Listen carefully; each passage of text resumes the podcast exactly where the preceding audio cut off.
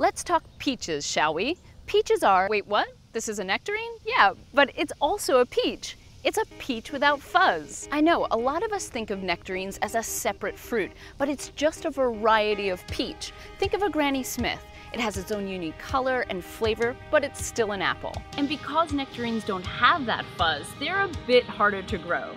So what's all the fuzz about? To uncover that secret, we have to find out. Peach, how does it grow?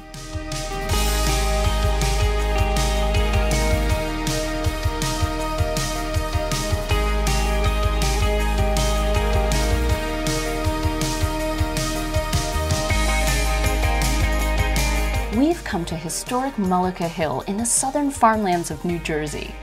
Peach farmer Tom Holzhauser traces his family roots here to 1771, and his 120 year old farm is dedicated to 30 different kinds of peaches. The Latin name for peach is Prunus persica, which means Persian plum. Relax, I'm not going to tell you that peaches are plums, but they are in the same botanical family, along with other stone fruits like apricots and cherries, even almonds. The Persian part is misleading. Alexander the Great brought the first peaches to Europe from Persia, but peaches originally came from China, where they were the coveted fruit of royalty. In the late 1500s, European immigrants brought peaches to the Americas, where they became one of the nation's first commercial fruit crops. And they thrived in New Jersey, which still today is a proud peach pioneer. You know these flat donut peaches, so called because when you pop the pit out, they look like a donut. These first hit the market in the late 70s thanks to a variety called Saturn, which was developed right here in New Jersey. And even though flat peaches had been grown for centuries, the resilient yet super sweet Saturn was the one that kicked off the commercial demand for donut peaches around the world.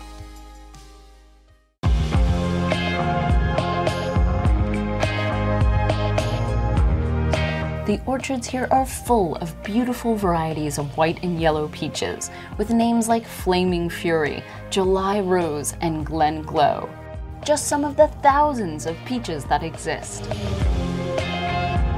But at this farm, there are no nectarines. Farmer Tom says he does not want the headache or expense of growing that fragile beauty. It all comes down to the fuzz.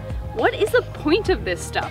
Is it there just to itch your lips? Is it there just to give you haptodysphoria? Yep, there's a name for peach fuzz phobia.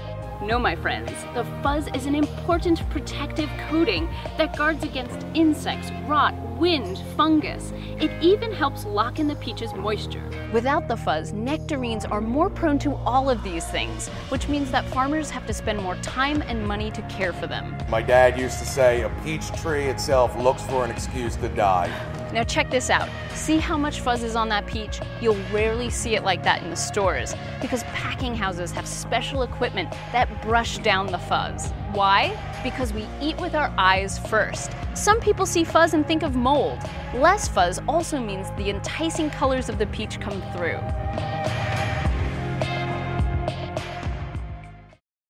A peach tree can be productive for 20 to 25 years, so each year Tom digs up the old and plants new trees purchased from a nursery. It'll take them roughly six years before they bear a substantial amount of fruit. The life of a peach begins, surprisingly, in the winter. Peach trees need more than 500 hours of chill time. The cold stimulates fruit growth later in the year. That's why peach trees can't grow in the tropics. The trees bloom with stunning pink flowers early in the spring. So early that frost is a major concern. If frost kills the flowers, that means no fruit in the summer. Last year, a February frost wiped out the entire peach crop of New England and cut Jersey's harvest in half. Farmers call it the Valentine's Day Massacre. Most peach trees are self pollinating. That means each flower has both the male and female reproductive parts so just a little breeze is all it really takes for the pollen to fall on the female parts to fertilize the flower. The fertilized ovary will develop into the fruit. But before the fruit even shows up, there's a huge job for Tom to do. He needs to thin out the blossoms. Since each flower could potentially grow a fruit, he needs to make room for the peaches to grow without squashing each other. So, by hand, he and his men remove flowers up and down every limb of his 6,000 trees.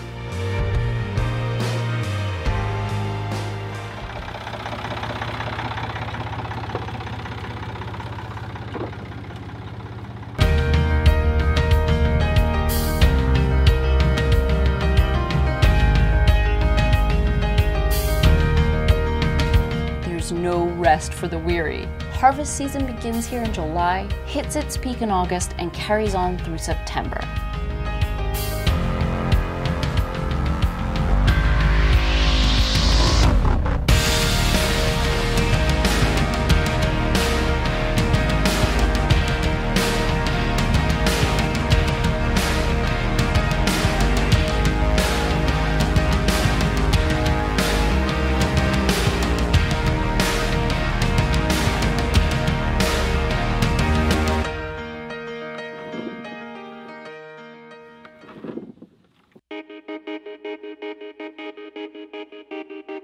Try to control your hands from spreading the fuzz all over you. And what will happen if the fuzz gets on my you're just going to break out into Really? a rash, and then you're going to be itching yourself all day. Long so sleeve long sleeve, first. right?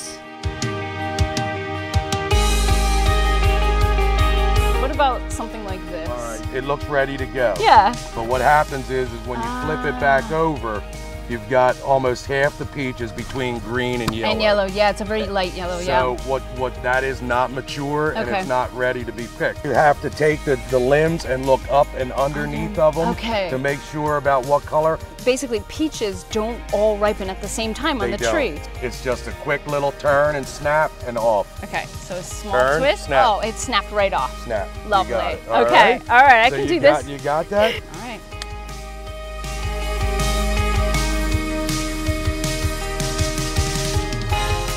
letting me assess these for color and size.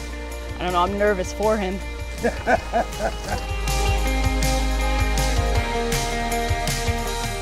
we have to get into the tree? Yeah? I'm cheating. He's telling me which ones to do. Today, it's 104 degrees. This is by far the hottest harvest I've ever participated in. I am amazed at the stamina and skill of these guys who come up from Puerto Rico every year. Gracias,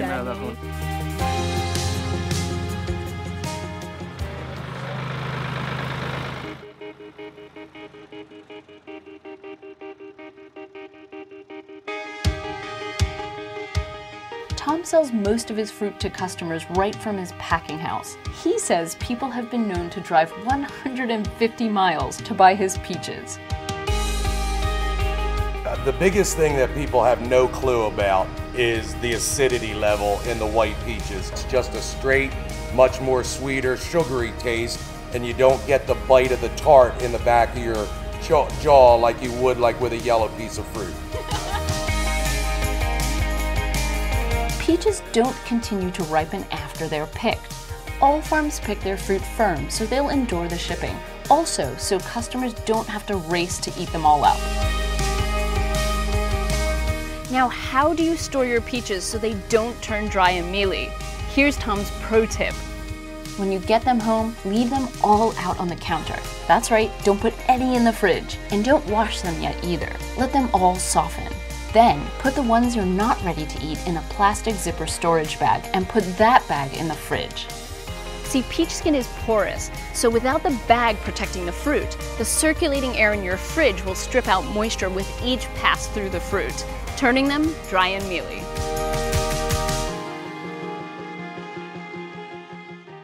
Now, I can't tell the story of peaches without acknowledging passionate regional loyalties. I know some Americans who won't eat a peach outside of their own state. I'm looking at you, Georgia. And as crazy as that sounds, there is a truth here. Peaches do taste different. The hotter south grows different varieties from the cooler north.